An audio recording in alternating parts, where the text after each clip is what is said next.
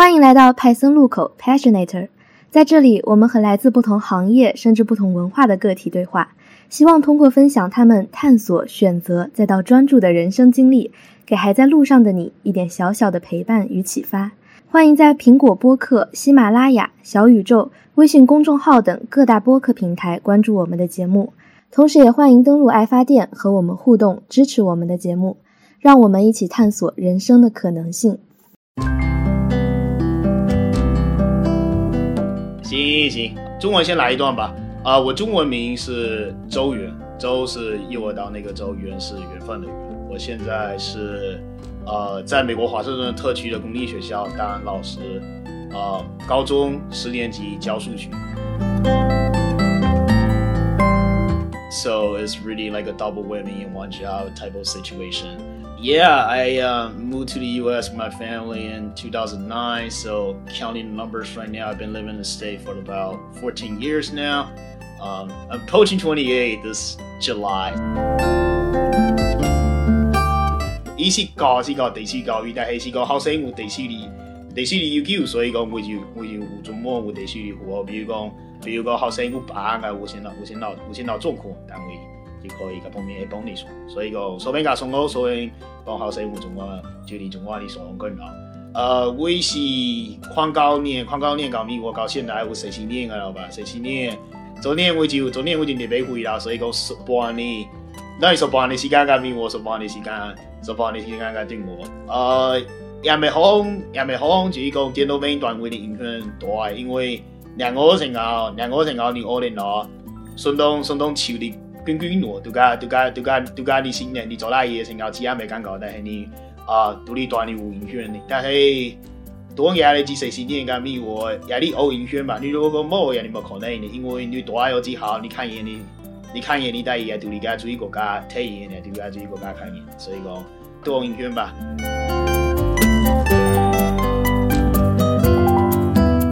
真正和这些人接触之后，很多时候你的身份是你生活的，是你生活的一部分，而你为了生活的话，需要做各种各样的妥协。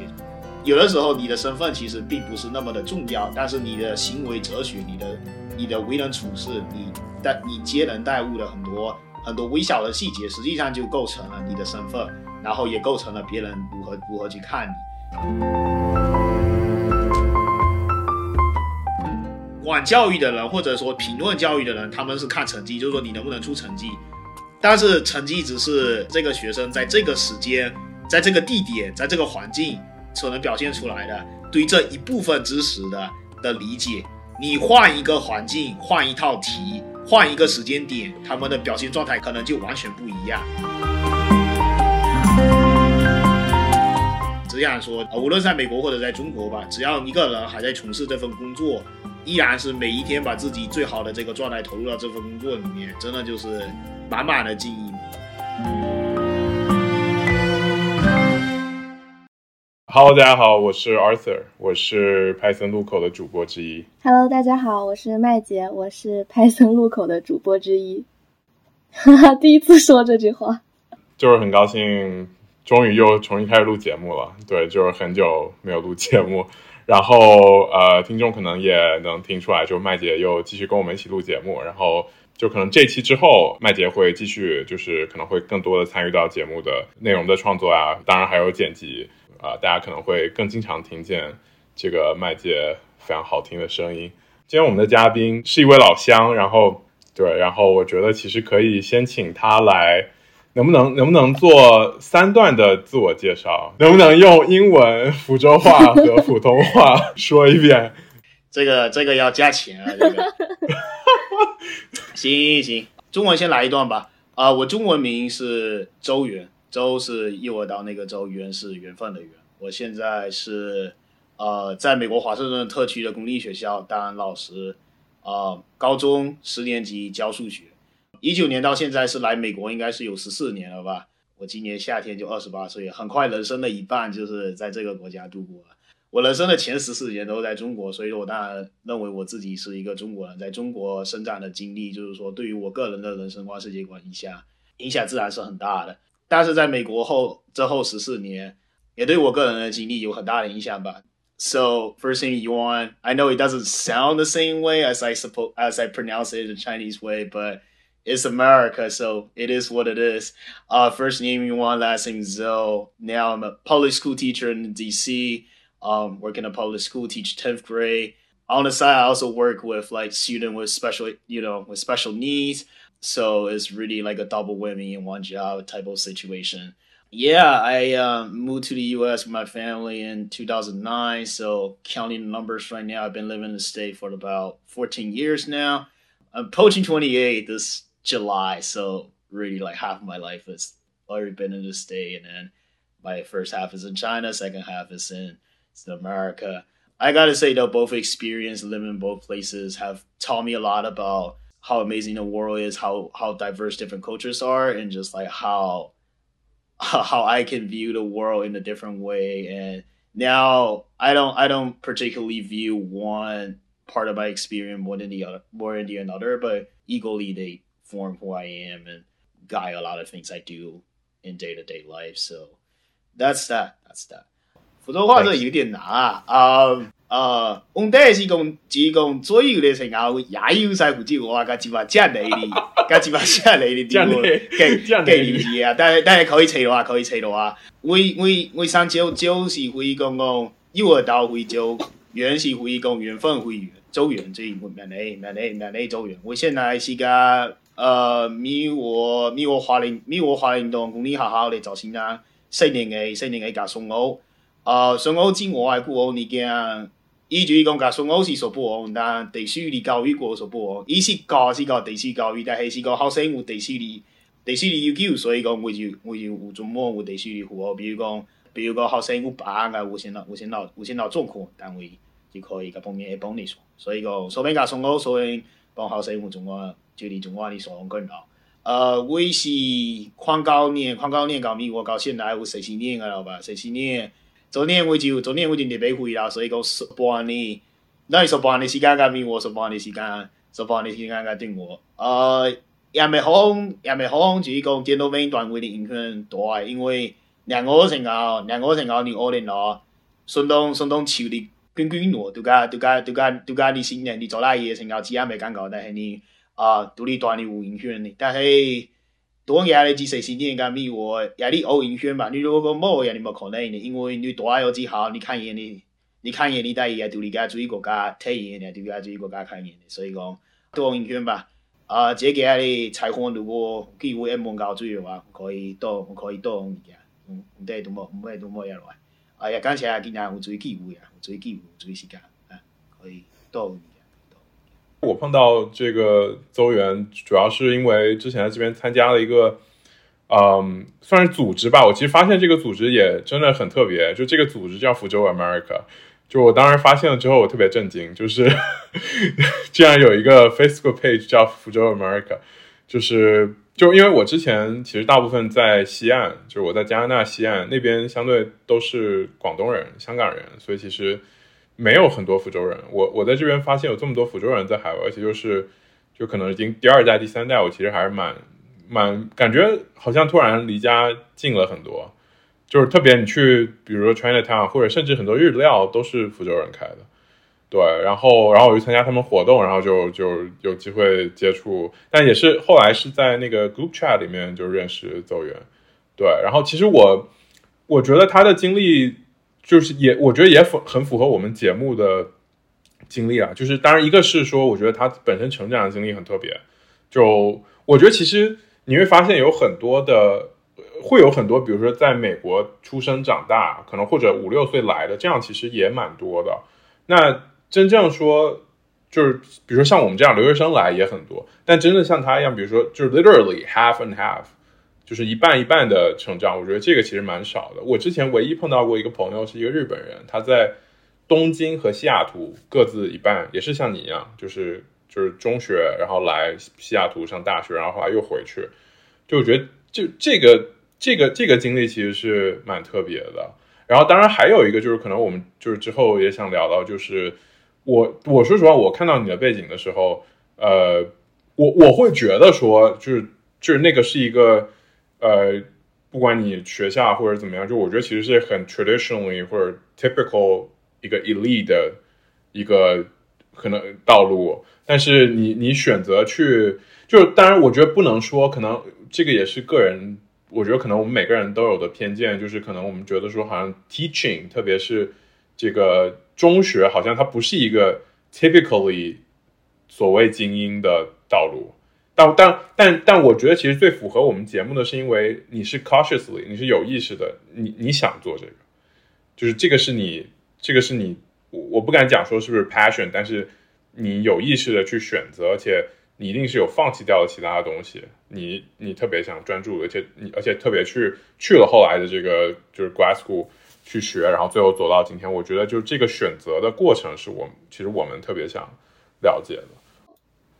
那首先就是想要邹源简单聊一聊你的成长经历，就是在国内上中学，然后到美国，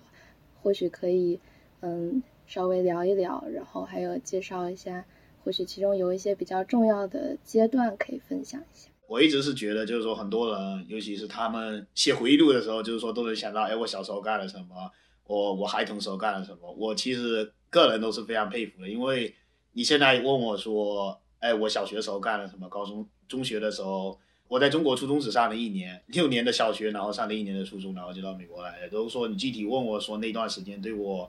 个人有什么？对我个人就是说具体的一件一件事情的话，我觉得我是都讲不出来了。但是就是说很多的东西都无形的啊，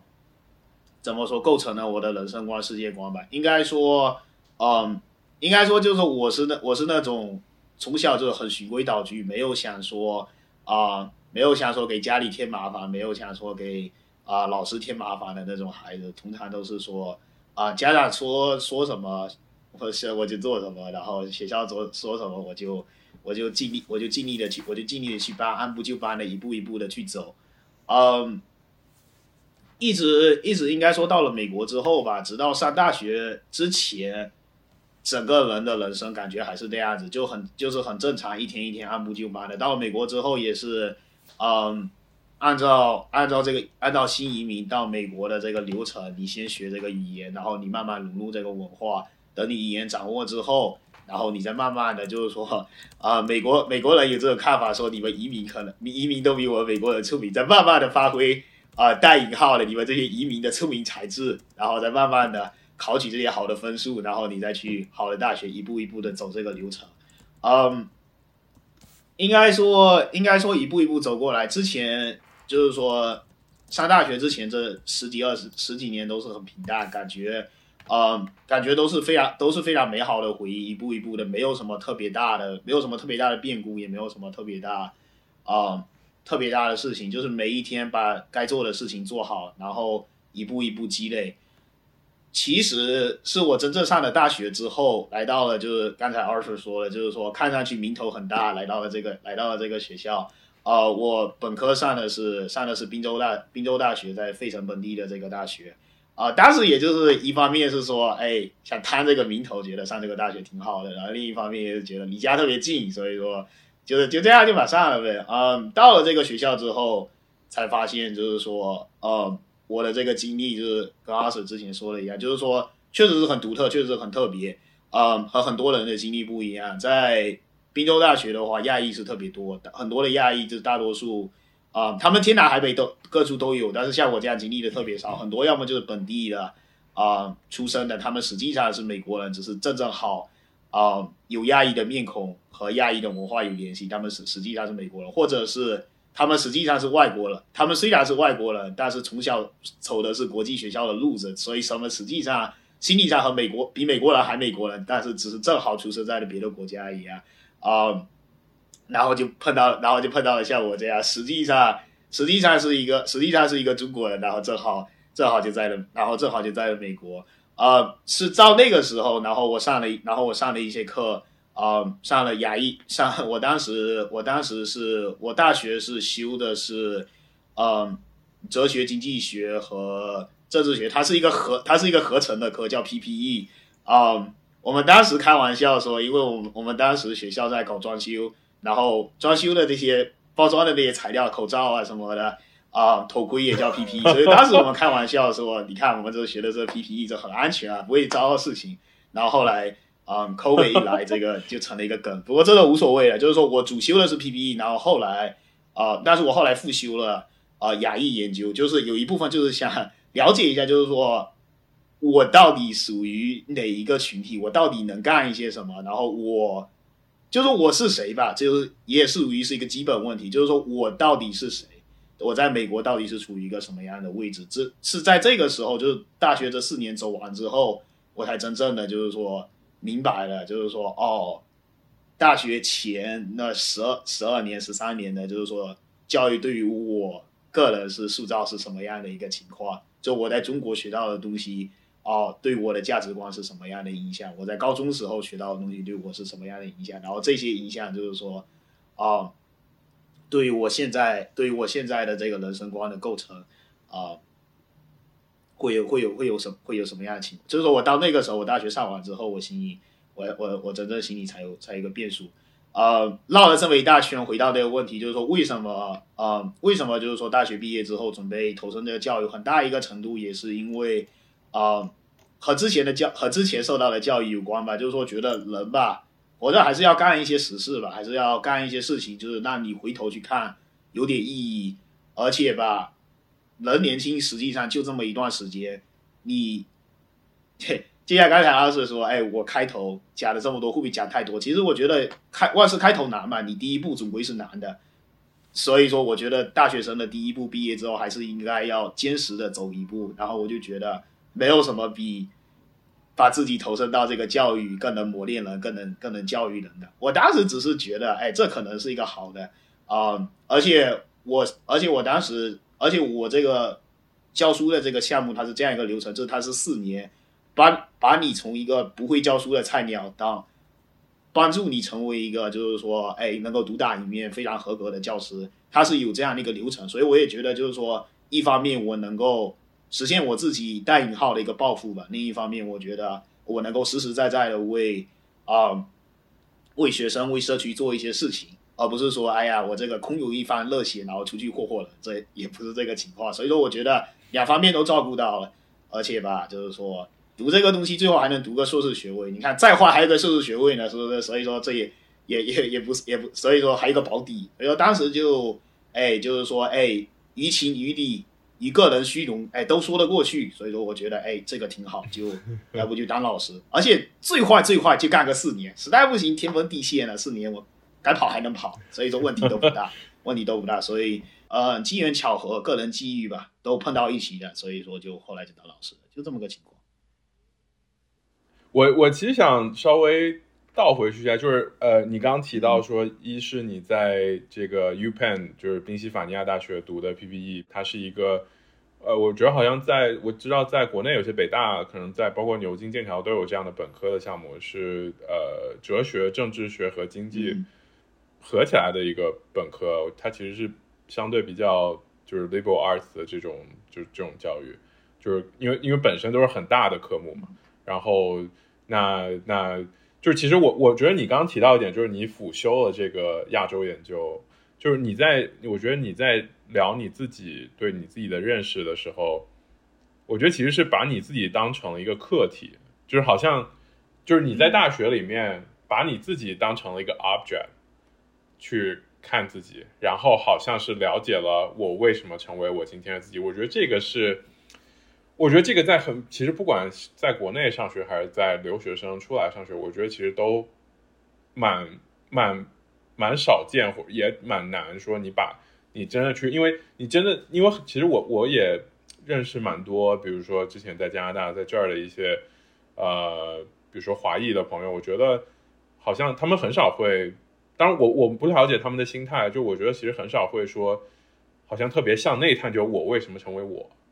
就或者或者我跟我我跟中国，因为好，但其实大部分可能他跟中国没有没有太大的 connection，没有太大的连接。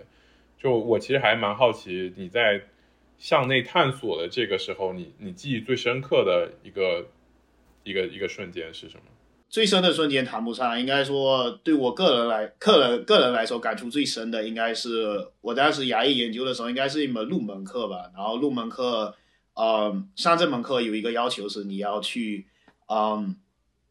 你要去做一，你要去做一些访谈，你要去啊、采访一些就是说住在费城本地、费城本地的牙医牙医的这些居民，然后你要做一个访谈。然后对于我来说，其实一直想研究的就是说，啊，经营这些中经营这在美国经营中餐馆的这些他们的生活是什么样的？在美国经营的中餐馆，第一代基本上都是广东人开的，而现在你如果去看到一个中餐馆的话，啊、在街头的中餐馆基本上都是福州人开的，所以说距离我个人特别近，而且我家有亲戚就开中餐馆，所以说，嗯，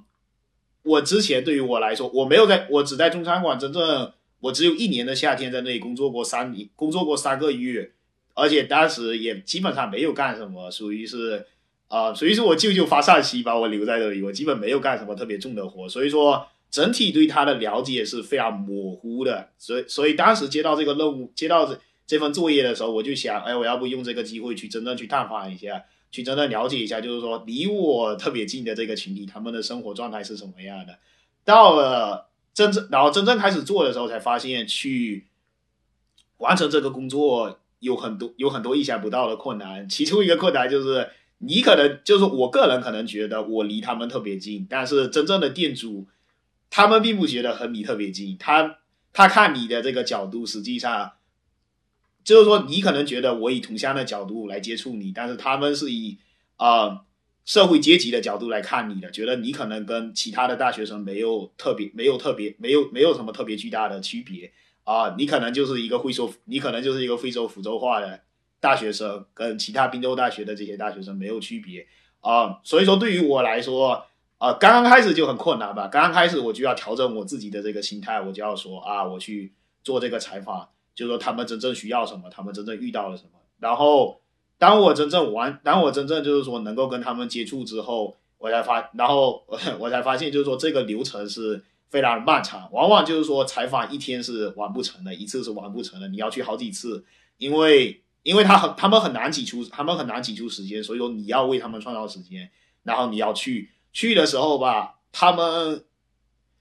他们就是说很多人也没有受过，就是说他们很多人也没有受过这种训练，就是说你问他们问题的时候啊、他们也只能就是说很支离破碎的给你一些给你一些细节，或者说说着说着可能就跑离的这个话题，也需要也需要你不断的把他们拉回来，或者说不断的需要观察，这也是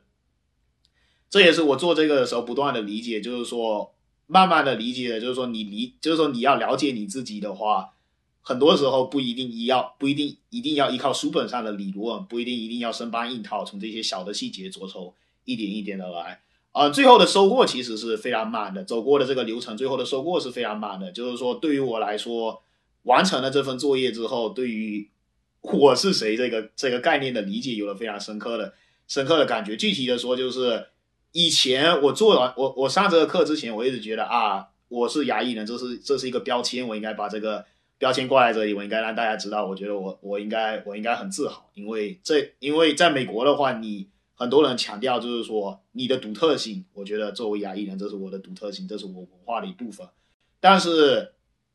真正和这些人接触之后，很多时候你的身份是你生活的，是你生活的一部分，而你为了生活的话，需要做各种各样的妥协。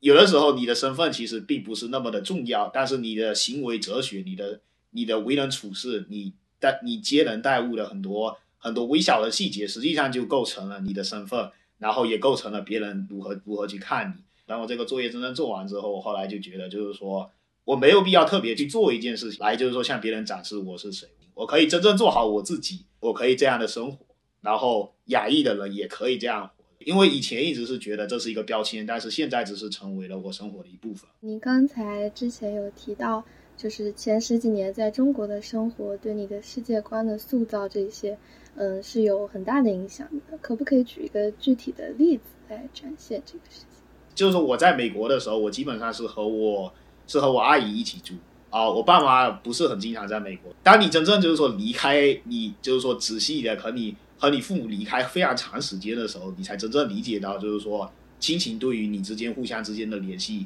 这个感情是非常非常深。当你没有了之后，你才能真正感觉到。而且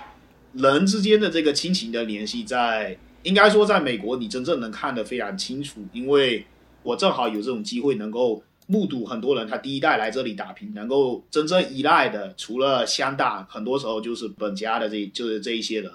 我阿姨、我舅他们都是分散在东海岸、纽约、费城，来到美国之后才看到，就是说啊，他们之间就是说联系如此如此的紧密，遇到困难的时候互相的联系，相互的扶持，可以说非常令人动容吧。感觉这某种程度也跟你后来选择就是当导师，有点回馈社会这种 为别人奉献的心态，可能有点关系。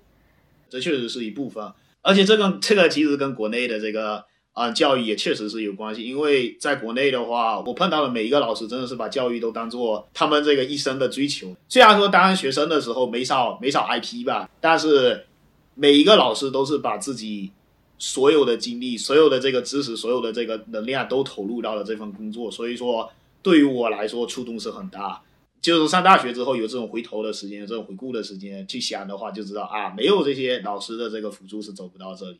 还有一点的话，其实我个人觉得是我个人经历里面是很特别。我高中的时候去的这个高中，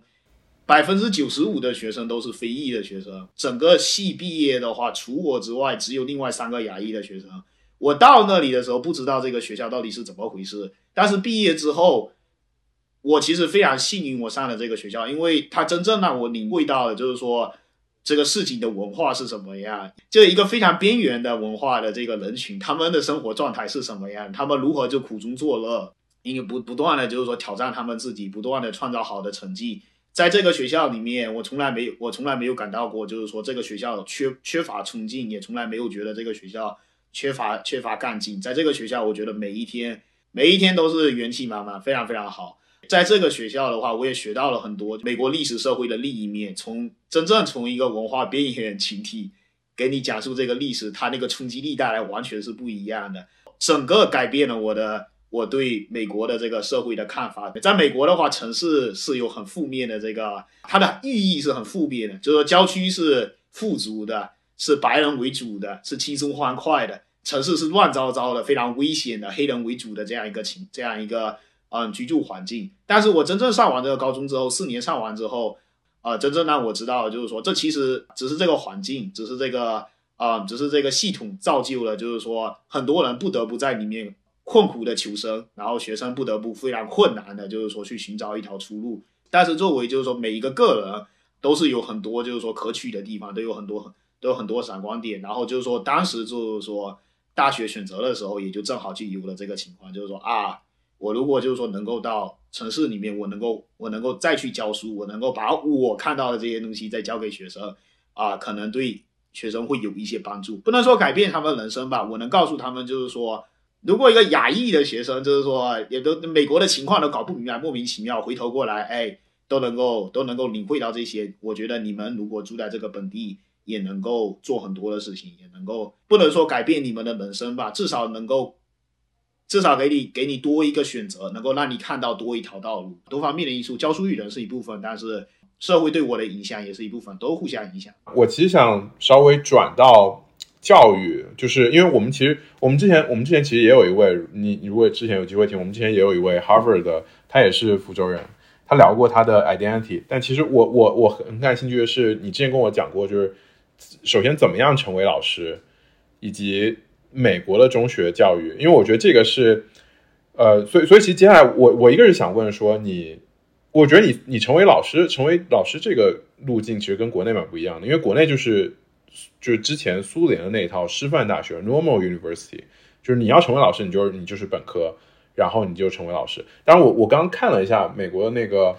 就是。就是 American University 有一个 How to Become Secondary School Teacher，他也有讲到说你可能要有一个 undergrade degree。那如果你没有的话，你可以比如说 grad school 什么，我觉得能不能先就可以跟我们聊一下你你是怎么成为就是在美国成为老师有大概哪几条路？特别你之前好像提到说你之前是一个 public service 的 fellow，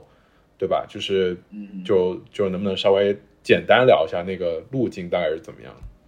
当然了，我也我也只能从我就是说个人的经历，从这个个人的经验各个方面，这这个这个不是说在叠加或者说什么，真的是当你的经历不断的在增长之后，你的个人感觉，第一感觉是你实际上了解的很少。这个世界上总有很多你不知道的事情，你了解的永远只是一片森林里面的那一棵树上的一片树叶啊。从我个人的这个经历来看的话，啊，主要有这么几条路吧。我走的是大学毕业之后有了这个大学的学位，你再去修一个教师的这个资格证。在美国的话，以我个人的这个经历来看，很多人不是专门读教育成为教师，而是读了其他的科。然后这个科可能跟他教育的科有关系，比如说我是学物理的，然后我教数学，或者说我是学哲学的教历史，或者说我是学历史的教历史。教育是一门工作，而不是一份，而不是一条人生的道路。可能这个跟国内略微有一点点不一样。可能在国内的话，是你当老师是当老师，但是在美国的话，更像是当教师是职业的一种。我正好能够把我所学投入到这个职业当中。这是最基本的，你必须要有这个本科的学历。大多数的学区都是有这个要求，你要有本科的学历。然后就是修教育的证，修教育的证也有不同的路径。有些人是上大学的时候就是学教育的，那他毕业之后自然就有。大学第三年就已经开始在大就已经开始在学校里面实习了，第四年再做一些其他的工作。等他毕业之后，他自然就有这个证。美国很少说有大学是师范的大学，但是都有教育的这个科。你要当老师的话，这条路是有的。我走的应该是跟很多其他的老师是一样的，就是我们毕就我毕业之后参加了一个教师的一个培培训的一个项目，然后他培训项目的这个流程是你第一年是当实习，第二年到第四年啊你就独当一面的自己开始上，你一方面你修一个学位，然后你再修一个证，不同的州有不同的要求，但是在华盛顿特区的话。它的这个要求就是说，你要拿到这个教师资格证的话，你要有一个啊机构来培训你，你要有一个相对应的要有一个学位，或者是大学的学位，或者是或者是像我这样，我大学毕业之后是修了一个硕士的学位，但这个硕士不是那种偏理论型的硕士，是偏实用型的，所以说正好也能对得上。然后你在校区又有实习的经历，然后拿到其他乱七八糟的证明材料再交上去，然后能够证明就是说你有这个教育的这个资资格，有这个资质，然后他才他才会把这个证发给你。我是这样的一个情况，而且我知道我身边的很多人也是这样的一个情况，就是他大学不是学教育，但是他后来拿到了这个教师的资格证。这是公立学校，你如果是特许的学校，特许学校在中文的语境里面很难理解，特许学校在美国是拿政府的钱。但是他们可以自己搞一套啊，因为美国的话有一个思潮，就是说，哎呀，政府不会搞公立教育啊，这搞的就是乱花钱，还不如把钱给我们来搞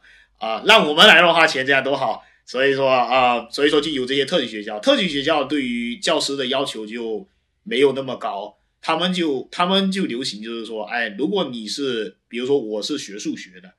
他可能就觉得你就能教数学，你可能就不需要拿证。所以说，特许学校就会宽会宽一点，但是公立学校基本上都是要求你有个证。至于你怎么拿到这个证，就像我之前说的，有不同的不同的过程，有不同的，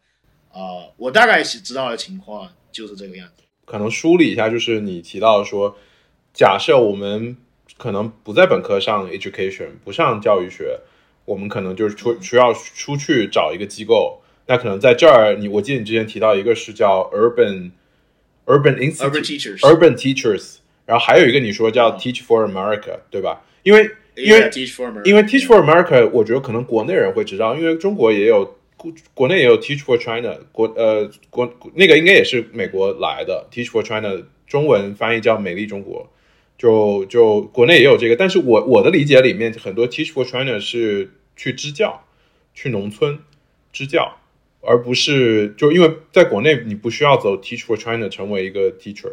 但但我觉得这个可能是国内的朋友应该能理解了。就所以其实 Teach for China 呃 Teach for America 或者是 Urban Teachers 就这两个是一个机构，然后可能你那你那你你去 apply，然后然后可能在一整个这个 program 这个项目里面，它要求你完成一个硕士，所以你你你你你你之后是去了 Johns Hopkins 对吧？就是然后。去去去学教育学的硕士，然后然后其实我我下一个其实我不知道能不能更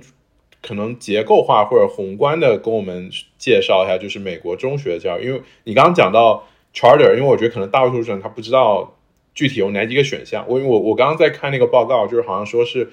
主要有三种，就一个是 public，一个 private，还有一个 home school。然后可能 public 是你说的下面有两种，对吧？就是能不能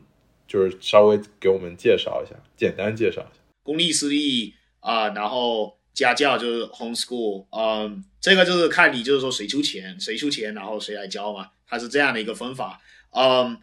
公立的话就是刚才说的，大体上就是说，哎，公立学校就是真正意义上的公立学校，就是说直面意义上的，就是啊、就是通过每每个地大多数地方都是通过本地的地税，然后把这个税交给交给这个政府，然后政府出钱啊、组建这个机构，招老师、招学校，这是普遍意义上的公立学校是这样一个情况。特许学校就是说，就像我之前说的，啊、是近二三十年兴起的，就是说兴起的这样一个啊、这样一个学校形态。啊、他是拿政府的钱，就政府的钱给他们，但是实际上是私人自己在管理，他们不是收政府给他们一些规章啊，给他们一些目标，就是说你一定要达到这些目标，你一定要有各种各样的管制，就是说你依然是合法的，而不是在那里随便乱搞。但是具体你怎么完成这些目标，你怎么达到这些合法合规的这些流程，你们学校自己去定，他就不会给你在，他就不会管这些细节的东西。所以这些是特许学校，之所以叫特许，就是因为相当于就是说他给你开了一张通行证，你通行之后，至于你爱你爱去哪，这是你的事情。但是啊、呃，只就是这样一个情况啊、特许的学校，然后这是公立的情况，就是这是拿政府的钱，理论上也是你们纳也是纳税人出钱，但是经政府的手，所以这是公立。私立的话就是你自己出钱，你自己上啊、这跟字面讲的完全一样。这也有很多，也有很多，就是说啊、也有什么技术什么技术类的啊、也有国际的国际学校专门服务国际学生的，也有就是纯粹服务富人的。这这这收收钱办事嘛，没毛病。也有一种私立学校，实际在美国很普遍，就是嗯，就是教会开的学校。教会开的学校，它是教会开的啊、然后啊、原来的话，因为很多因原来的话，因为宗教的话，就是说宗教有这样一个传统，就是教会、医院和学校它是三位一体的，所以说它开个学校属于就是说常规的，该怎么办怎么办。但是很多，但是就是说移民越来越多，他们希望把自己的孩子送到那些去。和自己宗教和这个家庭能够连得上，所以说宗教学校在美国它是有一席之地的，而且很多公立学校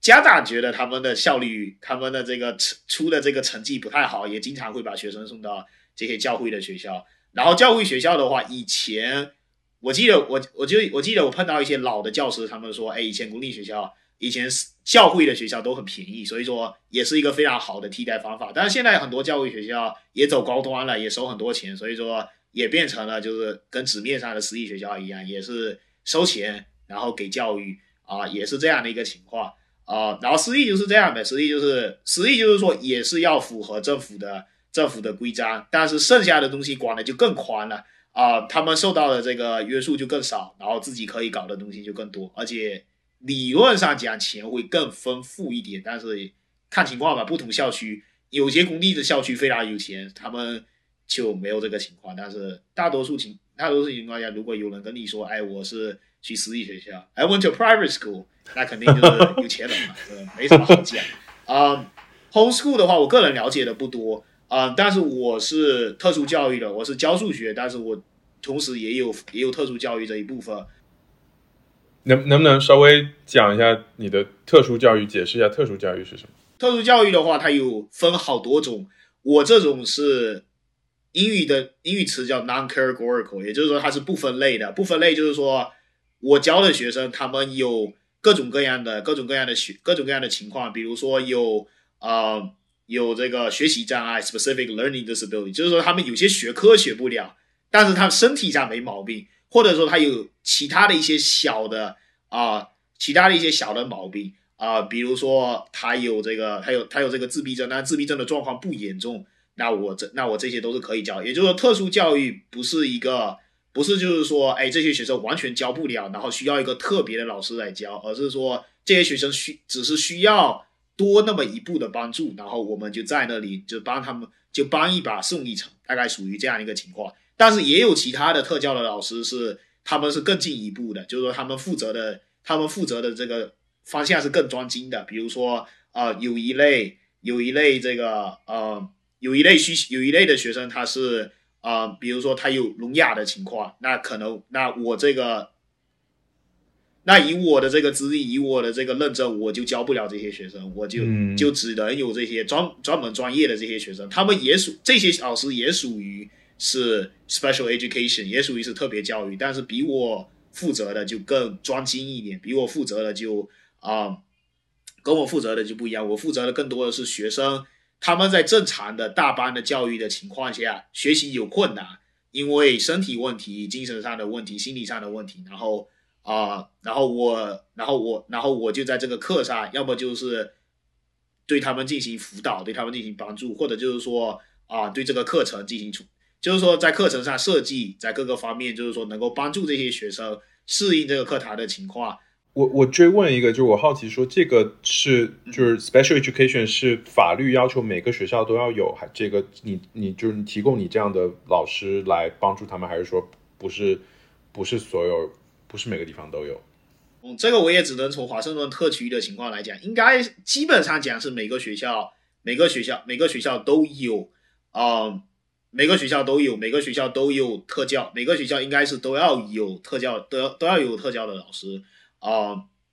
具体就是说，哎，就是说我们这种特教就是说服务的这个，像我这样的 non-categorical 就是不分类，non-categorical 是不分类的，我们能服务的学生的类型很广。啊、大多数的学生，大多数的情况我们都能覆盖。然后具体的有非常具体的情况，比如说我们之前提到，比如说有聋哑的情况，那我们就不行，那那可能他们就要专门选啊、一专门选那几间学校。但是如果说我是一个家长，我就想把我的孩子送到离我家近的学校，然后我家近的学校就应该有，然后我的孩子正好有这个需求，那我们那里的学校就正好啊、应该要有特教老师。所以说，以我个人的这个认知，以我的经历，应该是基本上华盛顿特区的公立的学校，应该基本上是都有啊、每个学校基本上是都有这个配备。你刚刚在说这个 homeschool，对，能不能就是对对对对再讲一点点就是说每个人 homeschool 的话，以就是说每个州的情况又都不一样。然后以我以我以我的以我的认知的话，以我了解到的情况，就是说不同的学生他可能有不同的，就是说啊、特殊教育的他有这个需求，但是上课真正就是说把学生来请到学校来来上课，可能对这个学生又不是很适合，可能这个学生就不是很适合在学校里面上。这个说这个话不是对学生有个任何的恶意，或者说这个学生缺什么东西，因为学习是很个人的事，又是一个很主观的一个一个事情。你能你在一个环境里面能够学得好，不代表你在任何环境里面都能学得好。所以说，有些家长就觉得说啊，我我这个孩子他在学校有这么多有有有，就是说对我的孩子在这个学校这个环境里面，他就学不到东西，成长不了。这不是学校的，这不是学校的错，也不是我孩子的错，只是说我们要换一个环境，所以说正好就有这个家教，就是说我出一个课程，或者说我去找一个课程，然后当地的教育局或者说教育部吧，或者说是州每个地方的情况不一样，监管不一样，他们把我的教材批了，然后我按照这个流程把这个把这个课程教给我的孩子，无论是我自己教或者是我请人去教，虽然把我的虽然说请虽然说整个环境被限制在了家里面，但是对于有些学生来说，啊、可能这样的情况是更适合的，可能这样的一个环境是更适合的，那就那就可以。啊、我对于家教的理解，其实我碰到就是我真正就是碰到家教的老师并不多，或者说碰到家教的家长并不多，很多是啊、我朋友啊，或者说我个人就是说有这些见闻，然后他把这些告诉我，所以我知道的不多，但是大概是这样一个情况吧。学到了非常多？我觉得这期应该很适合想当老师的朋友们听。我我其实是想，就我我觉得不能叫做打破迷思，我觉得是，呃，可能我自己在我自己的小圈子里，或者说我在网上看到的一些很多人舆论上对美国中学教育，就是大学之前的基础教育的想象，这个想象我觉得有有有过于积极、过于乐观，也有过于悲观的，对。对，其实自己做学生的时候也会有听说，包括看网上说说美国的学生学业非常轻松，可能会没有作业呀，然后有非常丰富的课余生活啊，这些就是嗯比较素质教育一点吧。然后不知道这些是不是就是确实实际情况是这样的。还有就是美国学生他们的作业就是国内上学和国外上学，他的作业会有什么区别吗？当了老师之后，呃，对教育的理解实际上很大程度上，呃，你也可以，你也你也可以说我从一个非常纯粹的人变成一个非常庸俗的人，因为真正了真正理解的教，真正就是说从事教育工作之后，你才发现教育的本质实际就是钱。你有钱能做更多的事情，你没有钱很多事情做不了。嗯，我说的钱就是说不仅仅不仅仅是哎给教师开工资或者或者什么，而是说你有钱了，你就能够给学生提供真正的素质教育。你没有钱就很难提供真正的素质教育。而我我之所以强调这个“真正”这个词，是因为美国很多美国很多的学校，包括我自己所在的学校，就是说无论是真心的还是。呃，无论是真心的还是无意的，都都都都是在搞素质教育，都打的都是这个旗号，就是我们都希望，哎，学生成为德智体美的好、全面成长的好学生，哎，既能够，哎，又有一些体育爱好，哎，又手工活也很不错，对于科技也非常了解，同时吧，也对社区非常热爱，也是一个，也也是一个爱爱爱国爱社会的好青年吧，就大家都希望是这样，但是。正是因为每个区的钱，每个每个地区的财政状况，每个地区的社会文化状况不一样，所以说虽然很多地方出发点都是好的，但是最后都经常走而行啊。就是说，对于美国的这个素质教育很难一概很教育情况很难一概而论，因为好的，因为在好的校区，在有钱的校区啊，他们的素质教育内容很丰富，他们有各种各样的资源，有各种各样的人脉。啊，他们上的他们上的课，啊，他们的学生碰到的状况也很，他们的学生状况也很少。我等我讲到我自己学校的时候，能够多谈。就是说，作为学生，他们在这个年龄段不需要考虑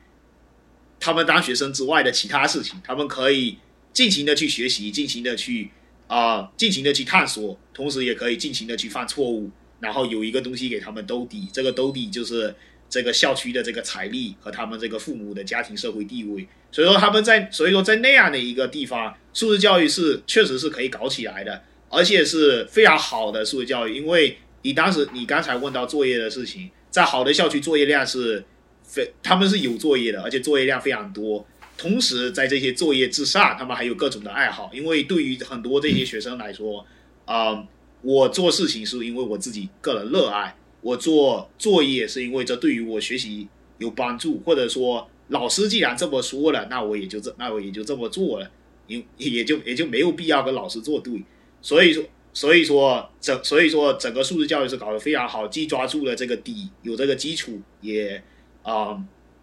也有也有这种各种各样的这个选择啊，就是说提供了各种提供提供了各种各样的选项。英语里面说你有这个 high floor，同时你也有 high ceiling，你的你的底非常你的底非常扎实，同时你的。啊，天花板也非常高，但是你要是碰到我这样的校，我现在教的这个校区华盛顿市，华盛顿啊，就是说这个首都特区的这个校区，就情况就完全不一样，公立学校情况就完全不一样。这个校区本身是很有钱的，就是真的，真的是，真的是到处的这非常有钱，但是吧，有钱只是一部分。我之所以当时刚才讲学生的问题，这是因为在华盛顿校区的学生，他们要碰到就是说非常多的个人问题。他们需要就是说，他们的家庭很多情况很复杂，他们的学生个人很很多时候要经历各种各样的问题，而且也得不到很多的这个帮助。他们来到你班上的时候，可能已经就是说，啊，几天没吃饭了，或者说他们来到你班上的时候，可能就是说，啊，刚刚碰到了就是说家庭感情上的很多问题，没有地方开解，没有地方疏解。当你的学生心里想的都是，我就是说。啊，我明天要我明天要怎么活下去的时候，你再教他们几何式，根本根本教不了。所以说，在华盛顿这样市区的这个教育的话，很多时候就很难谈，就是说跟传统意义上的素质教育就很难扯上关系。因为虽然说我们有各种各样的课，我们有各种各样的项目，有各种各样的体育活动，但是吧，你很难讲，就是说学生真正。有机会能够就是说学到非常多艰深、非常多高深的这个知识，也有非常多高深的啊这个机会。因为对于他们来说，啊，能够扎实的活好每一天已经非常困难了，啊，就很难再去奢望，就是说我有这个机会能够再去想一想，啊，我这个世界以外还有什么样的还有什么样的可能性？嗯，所以说所以说就是这样的情况。作为老师的话，我们嗯，当然了，也当然了，对对于我们老师来说，我们不会拒绝任何一个学生，学生来了，我们该教就得教，也拿出我们最好的这个状态，拿出我们最好的这个精神。嗯，但是吧，我们也得理解，就是说学生来自不同的状态啊。如果说你没有把你的学生送到啊长春藤大学，你没有把你的学生送到世界最好的大学，但是你能够把你的学生送到啊相对好的一个位置，或者说能够把你的学生让他毕业之后能够有一个好的一个状态，对自己有一个清楚的认知，有一定基本的能力，能够处理自己的事情，也是一个成功的。嗯，我这么讲，因为是接下来就是说我要讲，感觉好像是要为我自己开脱，因为。我现在是不给我学生任何作业的。我之所以这么做，是因为一我第一吧给第一吧给作业也收不上来，因为大多数的学生 课后事情非常多，很多人体很多人光是体育参加体育活动就要到晚上八晚晚上七八点，你不能指望他们能够把作业交给你。另一方面的话，他确实是啊，确实是。另外一方面的话，你收到的生源也不支持你这么做，因为在这样一个校区里面，你收到的学生，啊，就是说能够真正投入脱产、投入到学习这个活动的人，学生已经非常少了。他们又被学校里面的重点学校另外收走，所以能到我这样的学校，就是校区能够到离你家近的，就是说社区学社区的这些高中来上的学又非常少，所以说。他们就是本身就是说，你可以说他们是哎上不了这些，然后才来你这里。当然了，每个人学习的状态不一样，学习能力不一样，所以说你拿传统的办法，哎，你上完课给他们作业，也就出不了成果。因为他如果能出成果，也不会来你的学校。所以说你就要想另外的办法啊。所以说有点像在给我自己推卸责任，但是。素质教育在这样的一个大学，在这样的一个学校，在这样一个都市的校区里面，很多时候不是啊，光上一个课或者加一个什么，更多的时候是，你真正了解你的学生，你能够把他们的潜能逼出来，也从另一个方面提高他的素质，不是说不是横向的加更多，而是在纵向的能够加深他们对已有知识的认知。我觉得能够做到这一点的话，就是非常好的，就非常好的教育，就非常好的素质教育。所以说，怎么讲吧？就回到我之前说的，你一个校区有好的这个财力、好的社会状况，你自然而然都能够教出非常好的学生。当你这个社会状态不行的时候，有各种各样的社会问题的时候，学校只是社会问题的一个表现。当你这个社会有严重的社会问题的时候，你社会社你的素质教育实际上是很难搞的啊。当然了，从正面的方向讲，你作为老师，你你永远要。啊，对你的工作要认真，要负责。所以说，再坏的情况，你也应该能够出，你也应该能够尽可能的出好的成果。就像我之前说的，你如果不能横向的提升学生的认知，提升他们的宽度，你也至少应该提升他们的深度吧。所以说，这就是就我对素质教育是这样一个理解，就是说你能做多少做多少。我觉得从你的描述听起来，就是不管比如他们去做体育运动啊，或者说是。呃，就假设可能他学不进什么抽象的知识，但是可能你会从这个生活技能和他的整体，就这个人能不能够 make a living outside the after graduate from this school，就是你会从这个角度去看。就是，但我不知道，就因为我觉得从从国内很多时候我们听到的可能是，呃，就就你你自己在国内你也上过，就是国内大部分的他出发的角度是你的成绩能不能提高。就我今天做的所有的事情，跟最后是你这个成绩能不能提高？你，所以我我不知道，就是但但这个我觉得其实可能跟理念跟制度也有关系，但我不知道，就很多时候这个是我们自己，呃，可能我们在国内长大的是这个想法，就我不知道在现实当中是不是，呃，你你觉得这个他他最终的这个要求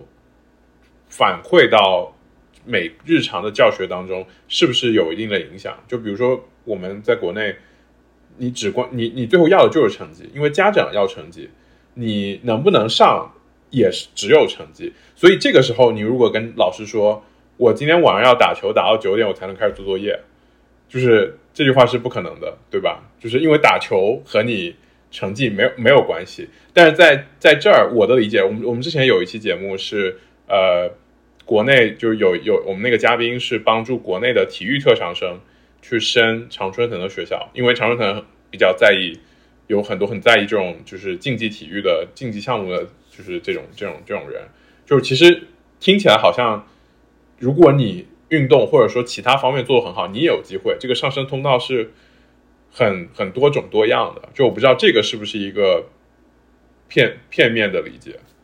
就是说，很多学生他们参加这些活动，尤其是在美国的话，体育活动很多时候不是出于一个，就是说大多数人出于是对体育的一种热爱，但是更大程度就是说，你出于对体育的热爱，能够让你打球从四点打到六点，但是能让你从四点打到七八点。很多时候，这些学生就像你刚才说的，他们是体育特长，或者说他们认定了这是我人生最后要走的一步路啊。很多学生参加体育活动，尤其是在嗯城市里面，在都市里面，美国都市里面，他们他们对于呃阶级上升，对于未来的理解，就是说我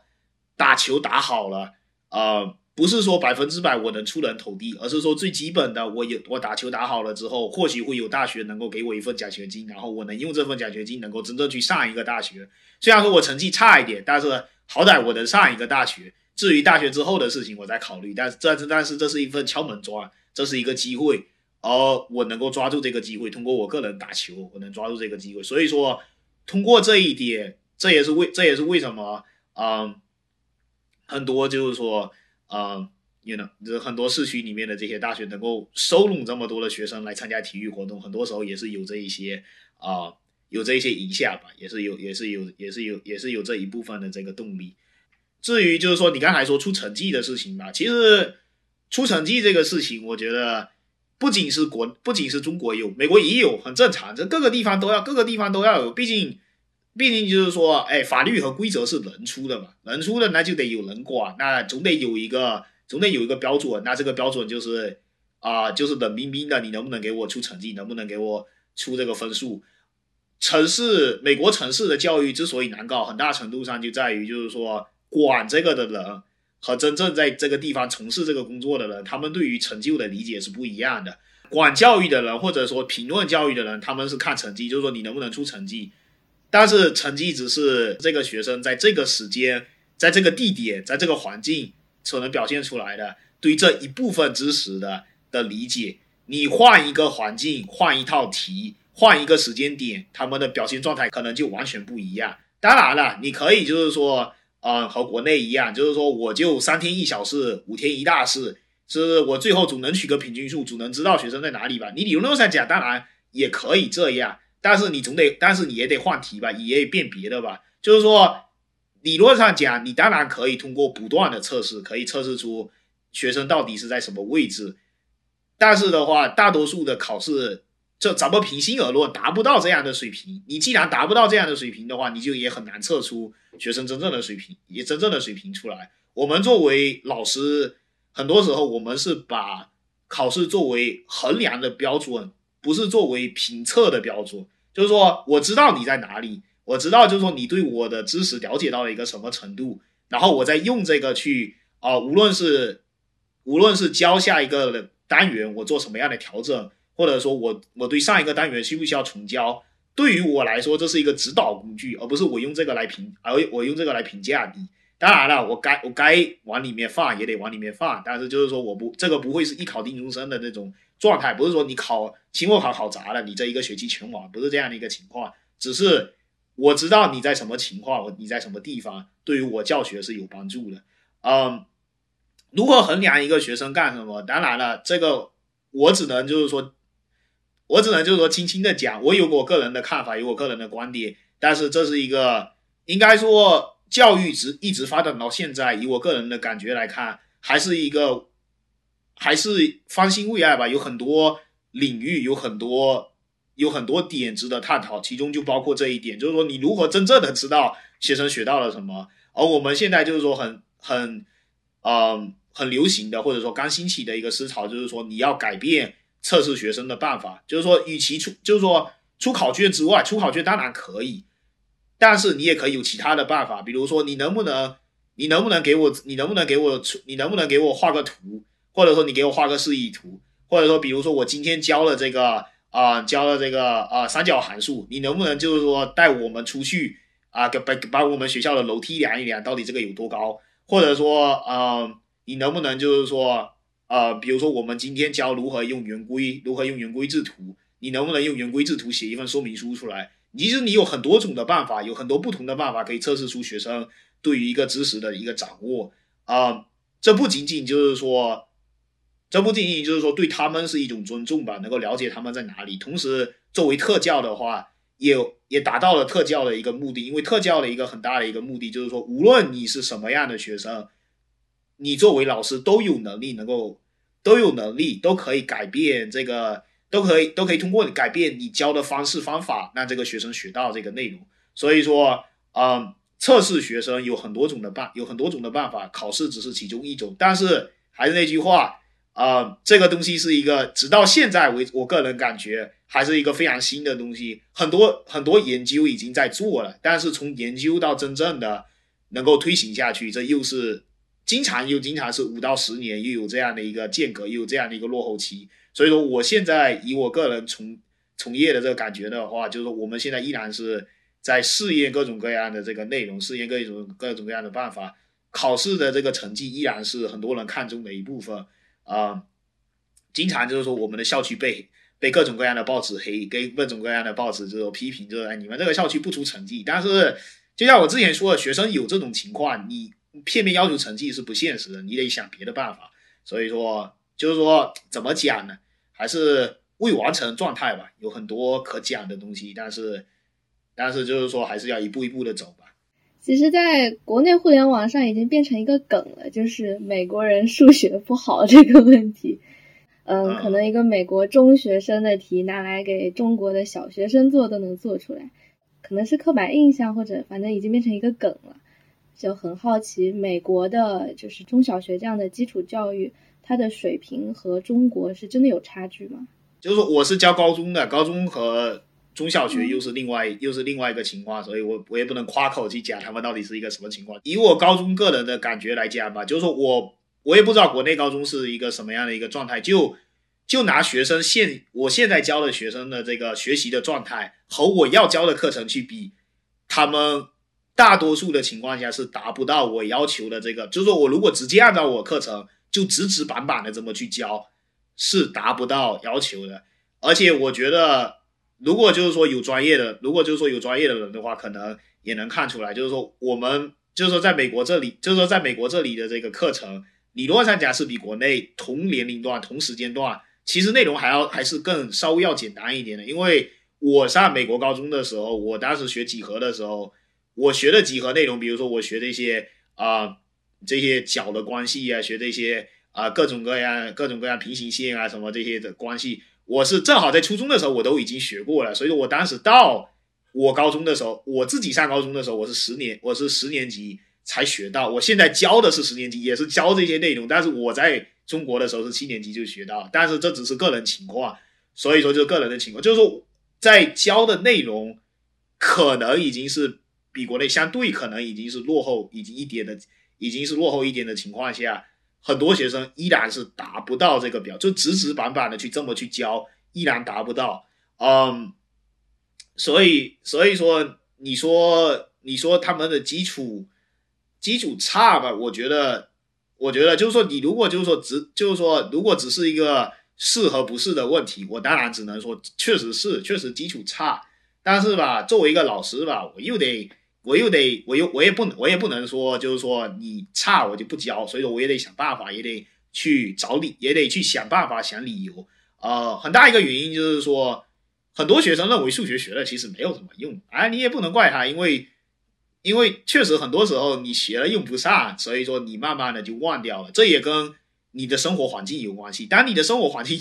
跟这些学习的知识没有任何联系的时候，你学的东西自然就没有意义了。你学什么就丢什么，很正常。呃，我上大学的时候也想，我上大学的时候也打算，曾经打算过复修数学，但是我身边没有一个人学，我身边没有几个人学数学啊、没有这个氛围啊、你也找不，你也很难，你我也不想，就是说，哎，就是说深更半夜的跟大家去啊去写数学作业，我个人也犯了，所以说就变成就是我学多少就丢多少，变成狗球掰棒子。所以说，当我真正教数学，我也特别理解。当你身边的这个社区，当你身边的这些人啊，大家都不用数学，大家都觉得这个东西学的没啥用的时候，都是这样一个氛围的时候，你学这个东西自然就学不进去，学了也是白学啊，对吧？所以就很正常，你就学什么丢什么啊。然后至于就是说学生就是说水平低，当然水平低也不是不能教，你就想办法教呗。因为很多时候，比如说我教我教这个，比如说我教。啊，这个垂，比如说，比如说我要教两条线是平行的，他们可能不知道平行是什么意思，但是你总知道这是有线吧，线碰不上，碰不上，然后我就可以有其他的办法。你不知道线，你总知道两条街碰不上吧？然后我拿出地图来，你总能看到这个，所以说你总能想到办法把这个知识传递给他们。所以说教，所以说有的时候就是说你教书的话，不仅仅是教知识，也是教他们一种啊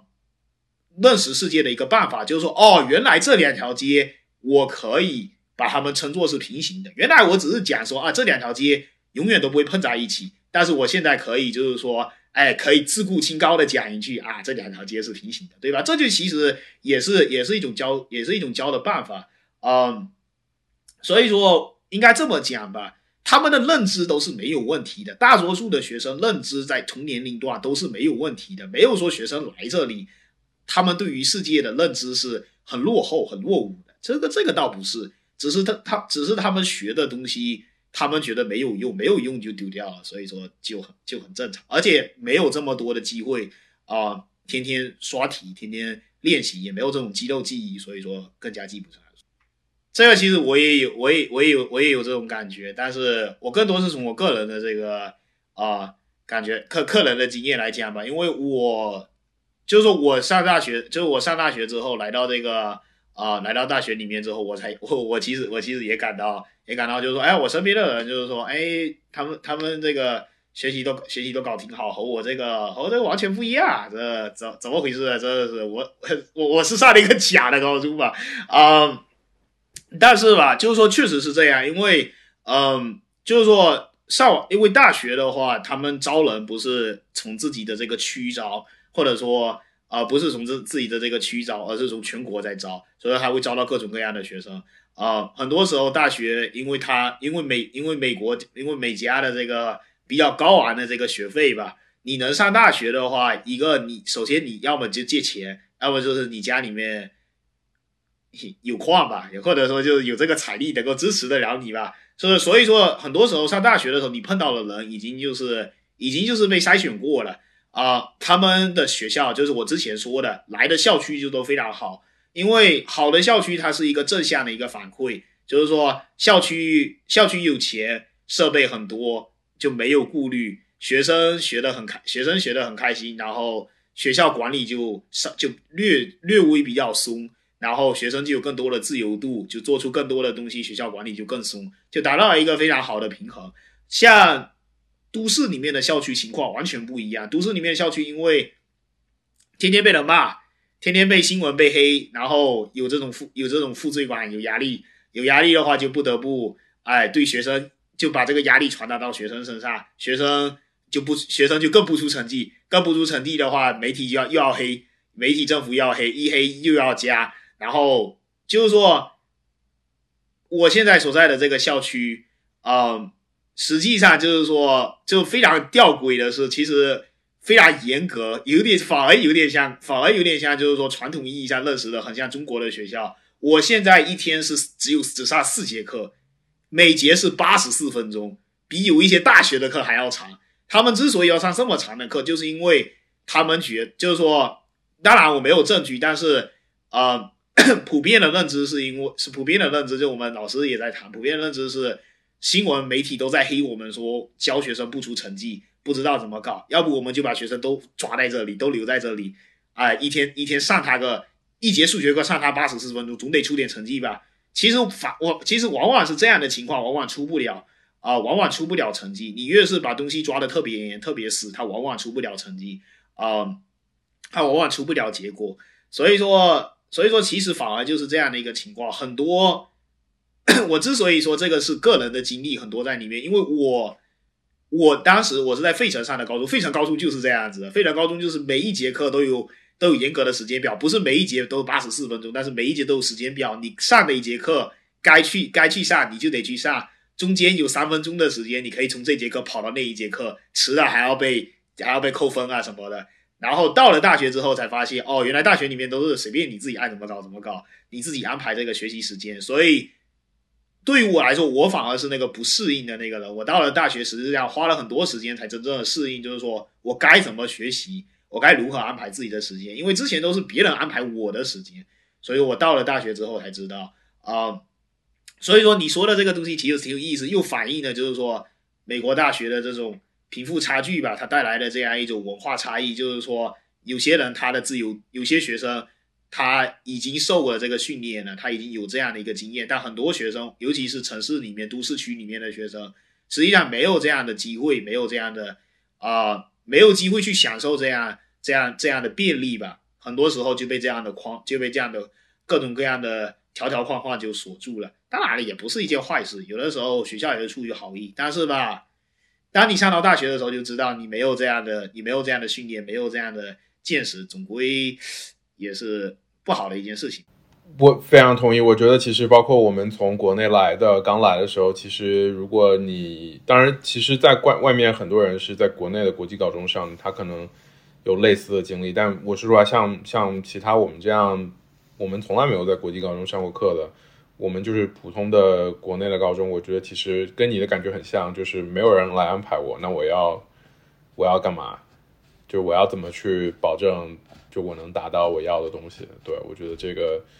也是很有很很有意思的经历吧。真的非常感谢周岩来跟我们分享这么多。就是我觉得我因为我觉得这样的经历是因因为一你有你自己的经历，你作为学生你在国内，然后你来美国，然后同时你现在又在教他们。我觉得这个这个这个真的不是所有人都有这样的经历的。就我觉得，这你是一个很有意识的去选择这么一条路，对。所以然后其实最后我想。能不能最后给我们做一个 ending？就是因为我身边也有做，就是在中学教，就是在国内教高中小学、初中、高中的朋友，就是如果说你要对他们说关于做老师或者做教育有什么，你你有什么想对他们说的吗？就是不管是分享或者鼓励，或者就是关于教育，你有什么想和你的在中国的 peers 说的？其实干了这份工作之后，对所有的老师没有什么可说的，真的就是一份敬，真的就是只有敬意，真的是就就是因为这份工作非常非常辛苦，也非常磨也非常磨练了。你能把这份能把这份不谈能把这份工作干好，能把这份工作干下去，就是一件非常了不起的事情。呃，我也不想讲什么大道理，也不想讲什么大话，只想说，无论在美国或者在中国吧，只要一个人还在从事这份工作，依然是每一天把自己最好的这个状态投入到这份工作里面，真的就是满满的敬意。当你真正到这份工作之后，你才知道，这样一份改变人的工作，不仅就是说能够改变别人，同时也能改变自己，其实意义很伟大。非常感谢，非常感谢邹远，感谢麦姐。嗯。To China, I will be, I will be in the sea. When we get there, we will see what be. On slow boat to China,